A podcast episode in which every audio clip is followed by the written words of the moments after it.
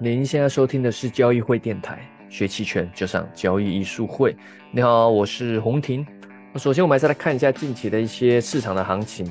那从 A 股来看，啊，A 股呢还是跟这个美股非常不一样啊。这个美股又继续上天了啊，各的科技股都非常凶猛，尤其那些呃跟 AI 沾边的啊，现在连什么苹果啊、谷歌这些都跟 AI 沾边了啊，那更不用说微软了啊，这些都是非常凶猛，或者是英伟达。啊，咱们 A 股呢，由于缺乏这些比较凶悍的呃 AI 相关的科技股，所以走的就比较呃呃没有什么希望的感觉。整体来说呢，目前还是在横盘震荡啊，还是在横盘震荡。不论你是说上证五零、沪深三百，还是什么中证五百、中证一千啊，或者创业板，都类似啊，只是稍微强略有一点点不一样，但大格局是一样的，就是在横盘震荡。那这个如果啦，纯粹方向性交易者来说，就是不做啊，观望不做。呃，我们说过，我们不做短线嘛。啊，你若是短线很厉害，可以高抛低吸的那一种，那另当别论。你是那，你的什么行情都可以做，那无敌了啊，对吧？但是呢，我们不做短线，在这种情况下，比较偏做趋势的这些呃，我们这些交易的方法的人。呃，就这种方式是不适合做哦。但，如果懂得期权，对吧？那期权上还是偏卖方有利。虽然隐含波动率真的蛮低了，但是现在也只能做卖方啊，也只能做卖方，或者有时候可以取巧做一些反向的一些比例价差啊。但那个也只是赚小钱呐啊。核心这个大体上还是对卖方有利，只是你仓位不能太重，也得小心啊。在面对这个有时候突然来了一个波动。对于卖方来说，也有可能因小失大啊但你如果觉得很无聊，那是可以去看看其他的市场。我们等等也会聊到了商品市场。那今天还得给大家看一个比较特别，就是国债啊。为什么今天突然也聊到国债？呃，国债也算是金融的商品啊。啊，那也知道咱们中国也有国债期货的。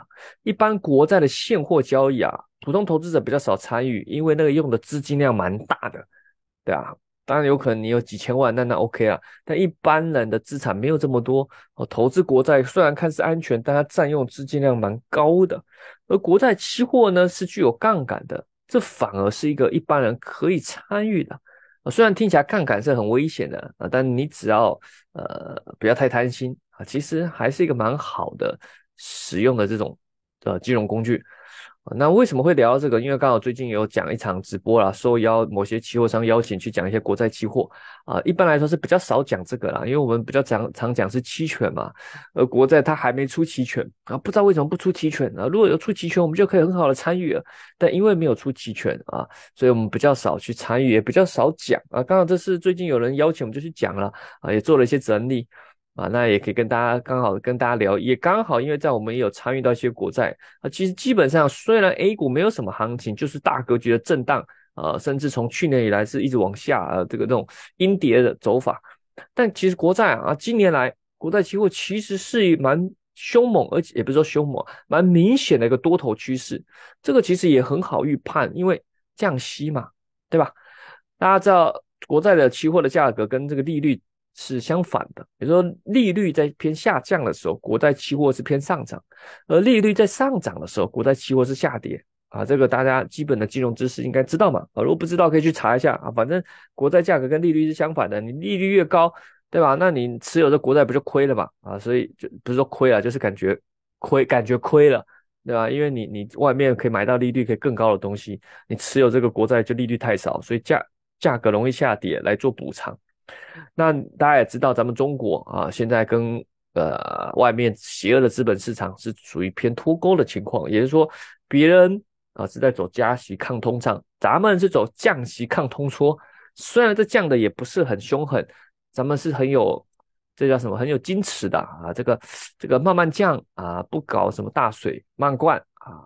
但也有人有很多经济学家出来疾呼说，赶紧救啊，不救要跟日本一样啊，对吧？这个反正高层之间他们的想法我们也不确不知道啊，经济学家有不同理论，但目前情况下就是再怎么样啊，利率也不可能上涨了，对吧？你说会不会降？降多少不确定，但怎么样都不会降，所以国债期货整体就是偏多的涨势啊，基本基本上从今年以来都是这样，所以是很好明确的一个比较明确的一个商品啊，就是你去做多它啊，那。当然你可能说你没做过，我一开始我们也没做过，不论是我们个人或机构账户也没参与过国债，想说哎这个是不是合约很大，资金量占用很大，就不太去做，就错过了前面。当然后面根据我们的技术分析，哎，它在一些地方突破继续往上，哎，我们还是参与了。啊，哎，就发现哎，其实保证金也没有很多，它的现货的标的价值合约一百万，但是你保证金可能只要两三万，啊，那哇，它其实杠杆很高的，只是因为国债啊，国债期货它本身波动没有那么大，如果它像什么像它像那些什么 PTA 啊、豆粕啊、玻璃啊、什么那个什么铁矿石这样的波动幅度啊，搭配这样的杠杆啊，那任何人一下就爆仓了。就是因为国债期货它本身波动不大，它涨个零点五百分点就很多了，涨个百分之一那个是超级多了，哦所以就因为它波动没有这么巨大，所以它杠杆很高啊，它杠杆很高。啊，那一般来说，我们在交易的时候，我们比较多倾向啊，不论是去做分析或是交易，主要针对都是十年期的国债期货。我们主要也是参与这个。那今年很特别，交易所又上了一个三十年期的，这个很长期哦，三十年期的国债期货，这个就是更针对机构了。基本上国债期货里面也蛮多，都是一些机构或者或者是一些宏观对冲基金啊。那个人我觉得参与就交易交易量最好的了，就像十年期的国债期货哦，我们主要也是针对这个。不是，不过比较可惜，刚刚就说到，就是因为它没有没有期权嘛，啊，那没有期权的话，有些我们交易方式就是无法实现啊。基本上，如果你有期权，这最简单方式就是卖看跌期权啊。啊，虽然它估计波动率很应该偏低，但是是一个很稳的操作。对，这个我们以前音频好像好像有聊过，但是因为它没有期权啊，所以我们只好被迫用期货去做交易。啊，但是这也是一个可以用来对冲商品或者对冲股市的一个一个一个方式。好，那简单聊了国债，我们再来更进一步就看了商品。啊，我们这几期的音频或是最近的一些直播，不断的有聊到商品，那基本上都是打名牌给你，就是它比较有行情嘛。啊，尤其如果你喜欢做趋势或者喜欢做期权买方的朋友，商品。目前是比较好的选择啊！商品在今年的应该多少？三月之前，还有去年下半年十月之后，其实有长达蛮长段时间震荡，那个时候也不好做。可是今年这几个月，其实商品的波动度又起来了，而且趋势方向也蛮明显的，适合和适合做趋势交易或者是做买方策略的朋友。但如果你在 A 股 ETF 期权里面，这个这个什么，在坑里面。吃土吃的很严重，那你可以看看商品。有时候不是说你技术不好，而是本身那个当下陷入那个格局，就是对某一种策略交易方式不利，你就硬在里面做，那就只能亏钱嘛。或者是你就是等待它行情新的趋势出现。那如果不想要，哎，那可以看看商品啊。啊，但很多人可能经过我们的这种劝说，哎，不叫劝说，经过我们的营销，哎，不叫营销，经过我们的这个什么？解释啊，这个解惑，想要参与的商品，哎，老师，这商品期货市场看起来蛮好的，我也想来玩玩看。但是呢，不熟，因为一般人比较多做的是金融嘛，对股票比较熟。那商品我都没看过，那是什么东西啊？对吧？那些什么玉米啊，有吃过玉米了，没有交，没有看过什么玉米期货啊，或者一些更奇怪的化学化工品都没看过。你想参与呢，又很犹豫。既期待呢，又害怕受伤害，对吧？商品市场的确是大家比较陌生。那我也可以简单聊一下，我这个怎么去参与这个商品期货期权啊，这个商品市场的啊，因为因为我最早我们做的是像我做是台湾的一些股指期权嘛，或者是做美国的啊，美国的一些个股期权啊，股票啊，或者是也是一样指数型的期权，比较多做都是做金融的，因为这个交量好，也比较熟悉。商品也是比较陌生，最先最先接触到的也是那时候好像在实践一些策略啊，刚学期权，在测试一些策略，哎，刚好就选到了黄金。我还记得那时候我用的是银透，我就是 IB 啊，银透的这个平台，因为银透它可以做全球的啊，全球的的商品啊，你要做什么美国、欧洲什么什么鬼啊，非洲，哎，我不知道非洲有没有啊，我说印度、日本都有。哦，它都可以做啊，期货啊、期权啊、股票啊都有啊。银拓其实也是蛮全面的。那我们那时候就去就去试着做做看嘛。那就我记得那时候想说怕亏嘛，哎，那大家知道期权有一种策略啊，对吧？涨跌都能赚钱，知不知道是哪个策略？哎，就是双买，也就是买方跨市策略。你同时买入看涨期权，加同时买入看跌期权，对吧？那时候想说，哎，这个策略挺好，我们试试看嘛，因为。这种东西啊，理论是理论，大家知道期权理论跟实践有蛮大的差别。你一定要靠实践去去反馈，去重新梳理你的知识，不然很多你以为的，其实实际上不是这样的啊。你以为的不是你以为的，需要靠实践去去提升啊，去历练。那我们那时候就试试看，哎，我那时候就试了这个黄金的买方跨市策略。买进去，想说应该不太会亏吧，而且只要涨跌啊，稍微有个涨跌，我应该就能赚嘛。黄金嘛，对吧？而且那时候我忘记是哪一年了，不知道是不知道是哪一年啊，一三还一四年，我我真的有点忘了哈，蛮久以前了。想说，哎，这那那期间有些市场蛮混乱的，说不定一个波动的黄金一个跳涨，我就赚钱了。好了，买来过了一个礼拜，哎，好像没发生什么事情。哎，大家也知道嘛，买方跨市双买期权，害怕是时间价值耗损嘛。我那时候其实对于银行波动率还不是很了解，所以那时候买的时候也没特别去考虑波动率。我那时候也偏向有点新，有一点新手，哦，有点新手，比较多还是偏做直接做方向性的交易。哦，那当当时大概买了一个礼拜啊，时间耗损了一些，但也亏不多，哦，也亏不多。那时候买的也蛮算比较偏远期的期权。哎，再过一个多礼拜，哎，运气很好，突然黄金就不知道为什么突然暴涨，哎，就赚钱了。哇，很开心，就赶紧止盈了，是吧？这莫名其妙就赚钱了。哎，想说哇，这策略可以，可以，可以啊！但后来再用的话，就亏的就比较多了啊。这策略不是这么好赚钱的。那是第一次去做关于商品的，完全真的是不懂，真的有点是凭直觉、凭感觉了。虽然我现在遇到蛮多投资者，也类似处于这个阶段，甚至做了好几年还是这个阶段，凭感觉，感觉会怎么样啊？应该会有一波啊，应该会怎么样？也不是说不行啊啊！如果你用这种期权策略啊，亏损有限的还行啊，你仓位不要太重还可以。但如果你是做一些方向型交易啊，期货这种，那非常危险。你的感觉通常大概率都是不对的啊，都是不对的啊，还是需要一些交易技巧啊。你不一定是跟我们学，不一定是跟我们学什么 K 线啊，不一定是跟我们学一些期权的操作方法，但是我觉得还是需要个方法啊，还是需要个方法。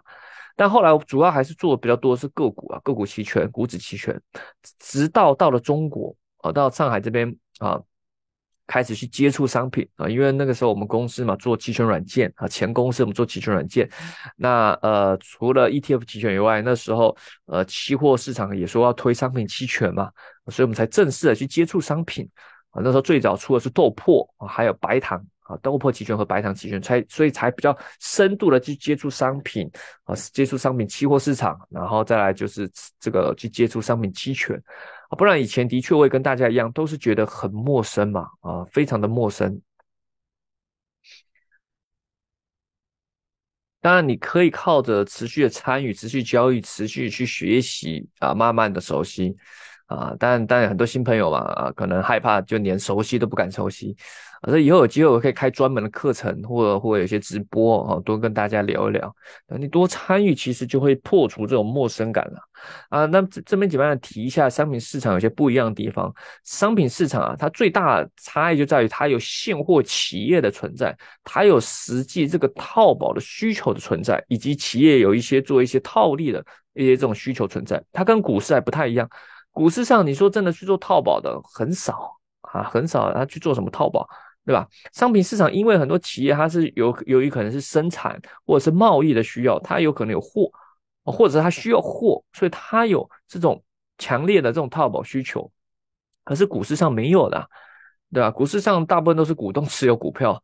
啊，或者是有些他是持有股票，为了要卖给你啊，对吧？有些比较黑的啊啊，为什么要上市啊？上市才能圈钱呐啊，对吧？但是商品市场不是，它是真的有它实际需求所在，它需要做风险的转移，它需要风险的控制。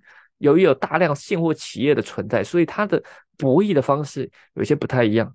可是也因为这样，它本身也有很多一些投机者参与在里面啊，因为你不可能只有风险转移啊，总要有风险承担嘛。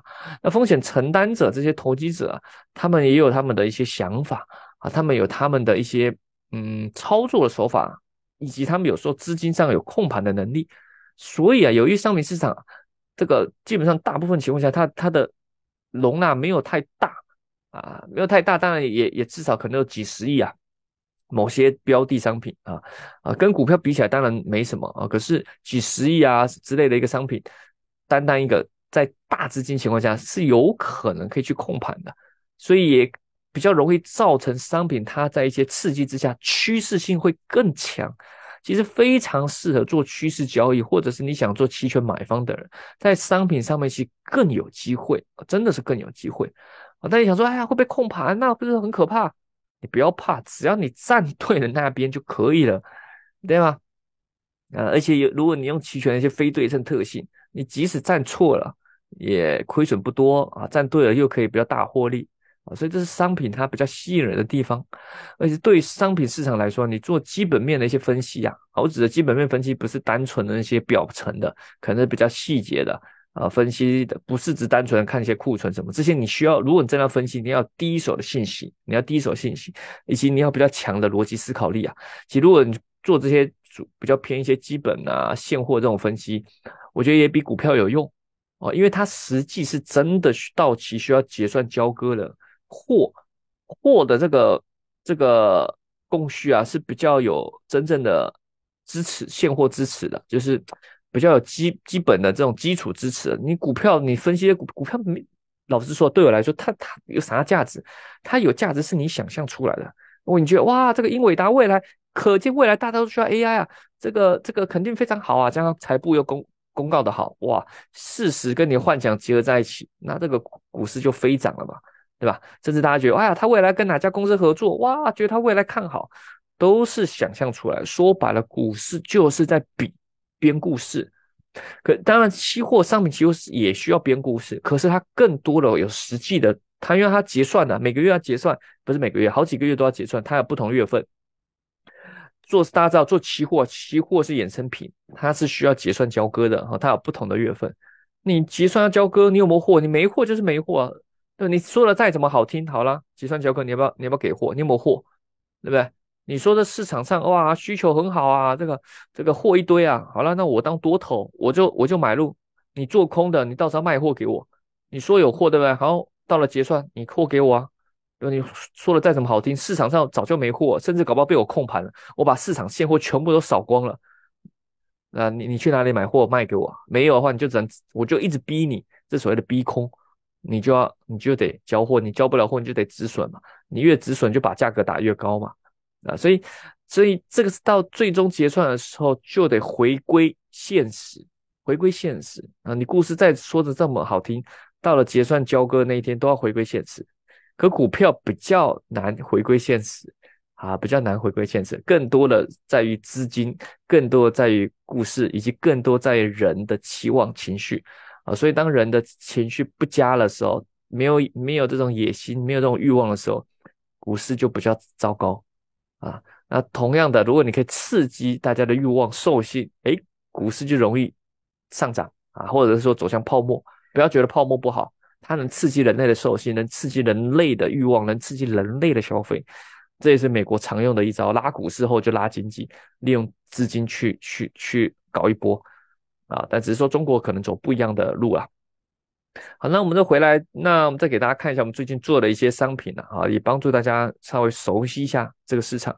最近做的比较多的有几个，像之前我们在直播有提到了尿素啊，但尿素没有期权呢，主要是期货啊，这也是一个很标准的呃形态啊，打了一个 W 底，W W 底之后长阳 K 线长阳突破。啊，基本上这就就是做多，没有什么好考虑的啊。基本上就是做多。当然，如果你有期权，可以做保守的牛市价差，或者是卖看跌。基本上卖看跌是非常稳，在这种 W 底突破之后，非常稳，胜率几乎百分之九十几了啊。虽然赚的钱少，但是胜率很高。你期货还比较艰难，为什么？因为这个也标准的出现了一个甩轿。W 底突破后，它其实不是马上就喷出上涨，没有这么顺利啊。那么简单，大家都赚钱就好了，对吧？它大家如果回到如果看鸟书六二九突破之后，它上涨出现停滞后往下回撤，而且回撤的蛮深的，一度还跌破六月二十九的长阳线。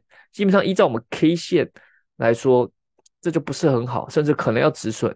可是由于下面有个很强的 W 底的形态，对吧？我都从 W 底上来了，反完成多空反转的，那我再下去概率也不太高啊，下去也跌不了太多。所以那时候我们的多头期货是硬扛住了。啊，真的是硬扛住了啊！因为仓位也没有很重了，还是还能硬扛。哎，然后后来就开启一波蛮强劲的上涨了，是吧？所以做期货啊，有时候要能忍耐它中间的路径，你仓位不能太重啊，不然就是得用期权去抵抗这种波动。我们好几期音频都提到牛市价差、价差策略，它的优势就是要能帮助你抵抗行情中的波动。像尿素这个又也是一个很经典的案例。对吧？你你可能看对方向，但路径中的波动让你心慌、浮亏，让你承受不住啊！所以你可以利用期权的一些策略，可是尿出没有啊，刚好没有啊。那玻璃也是啊，玻璃咱们也是偏玻璃纯碱，咱们也是在底部后。上来后就都是做多啊，基本上这个我们已经想好要偏拿比较长线的，所以仓位没有很重啊。不然你看它中间来回调整，如果有期权仓位可以比较重，但是没有期权的期货情况下，只有期货的情况下，来回的甩动不一定拿得不一定拿得住。对它常常上去马上，对，因为从宏观基本面来说，老实说是不太支持工业品有什么大涨的行情，对吧？那这经济房产也没有很好，那基基本面现在也是。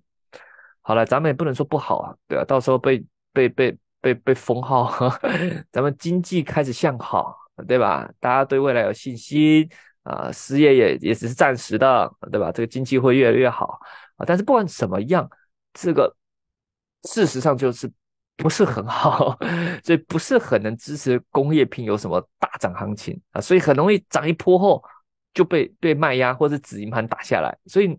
你你如果仓位太重，或是进场点不好，不一定拿得住啊。那我们是在底底部啊，W 底在打的时候啊，也不叫 W 底啊，就是在一些纯，尤其是纯碱标准的在底部徘徊，慢慢的底部抬高，你可以在那边布一些底仓，甚至是等到长阳突破上来后再布也行，但是就不能太重。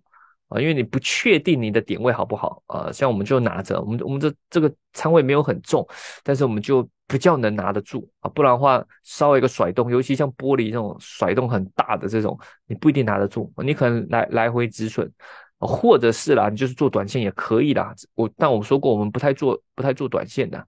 那再来就聊一些有期权的啦，最近有期权的比较火的就是这个呃农产品。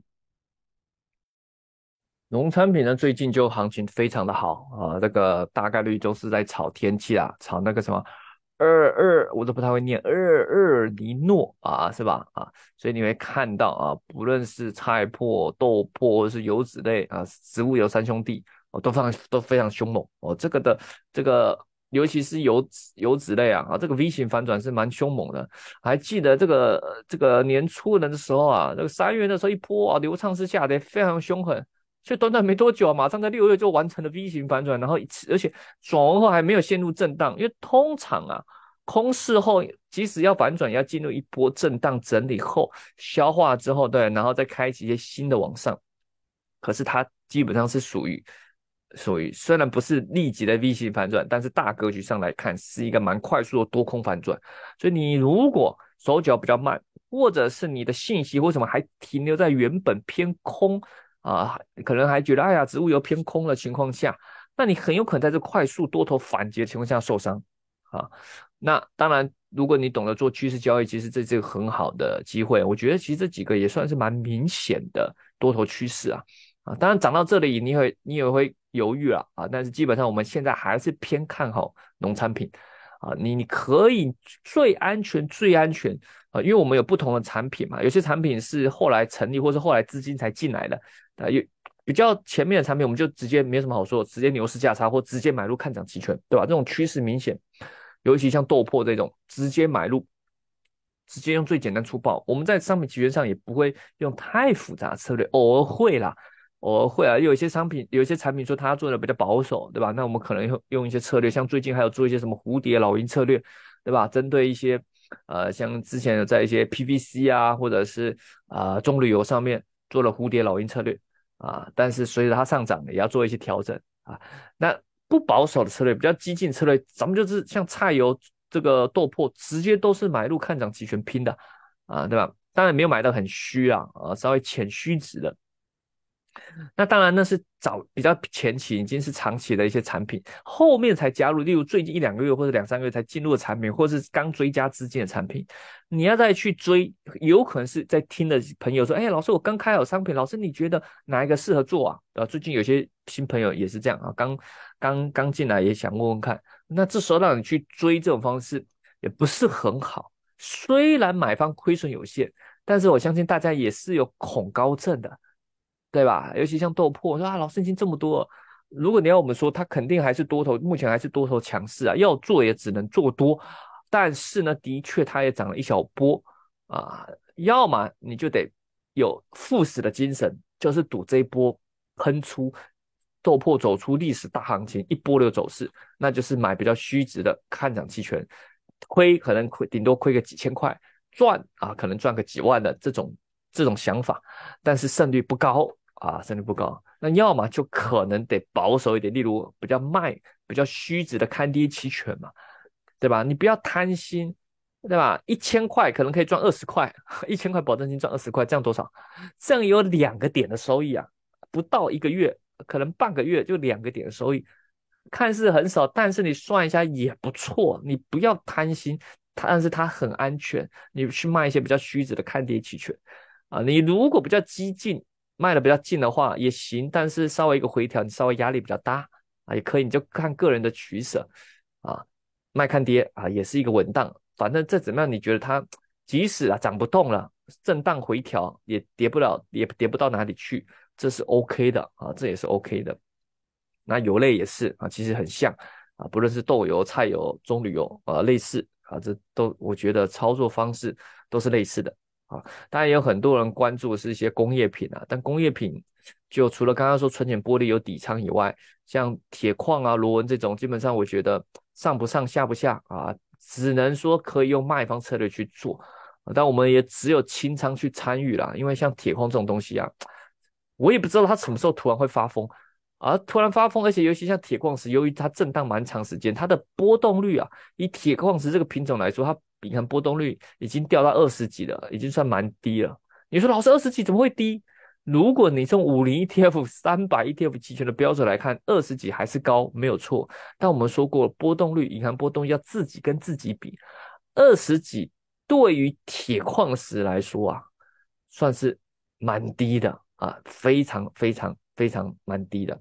啊，那当然，对于其他品种来说可能偏高，但对于铁矿石这种，它曾经都有七八十的，正常平均应该有三十几啊，甚至快四十的这种，那现在只到二十几，它可以说跟五零 ETF 类似，都是处于整体历史来说是偏低的位置了。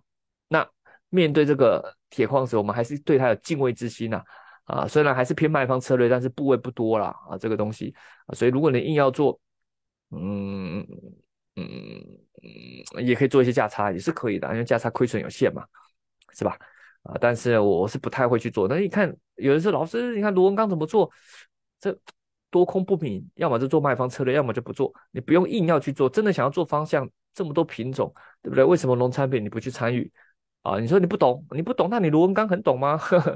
是吧？说老师，我是卢文刚企业的，哦，那可以啊。啊，如果是这样的话，那你干嘛还问我，对吧？那你应该更了解嘛，是吧？呃，要么就是参与一些有有有有一些机会的嘛，像黄金百亿，现在目前看起来也有些机会，嗯，但这个这个也不知道在涨什么，但是在 K 线上至少目前多头是蛮强的，这些都是可以去看看的啊，都是看一看的，总比你窝在金融期权上，对吧？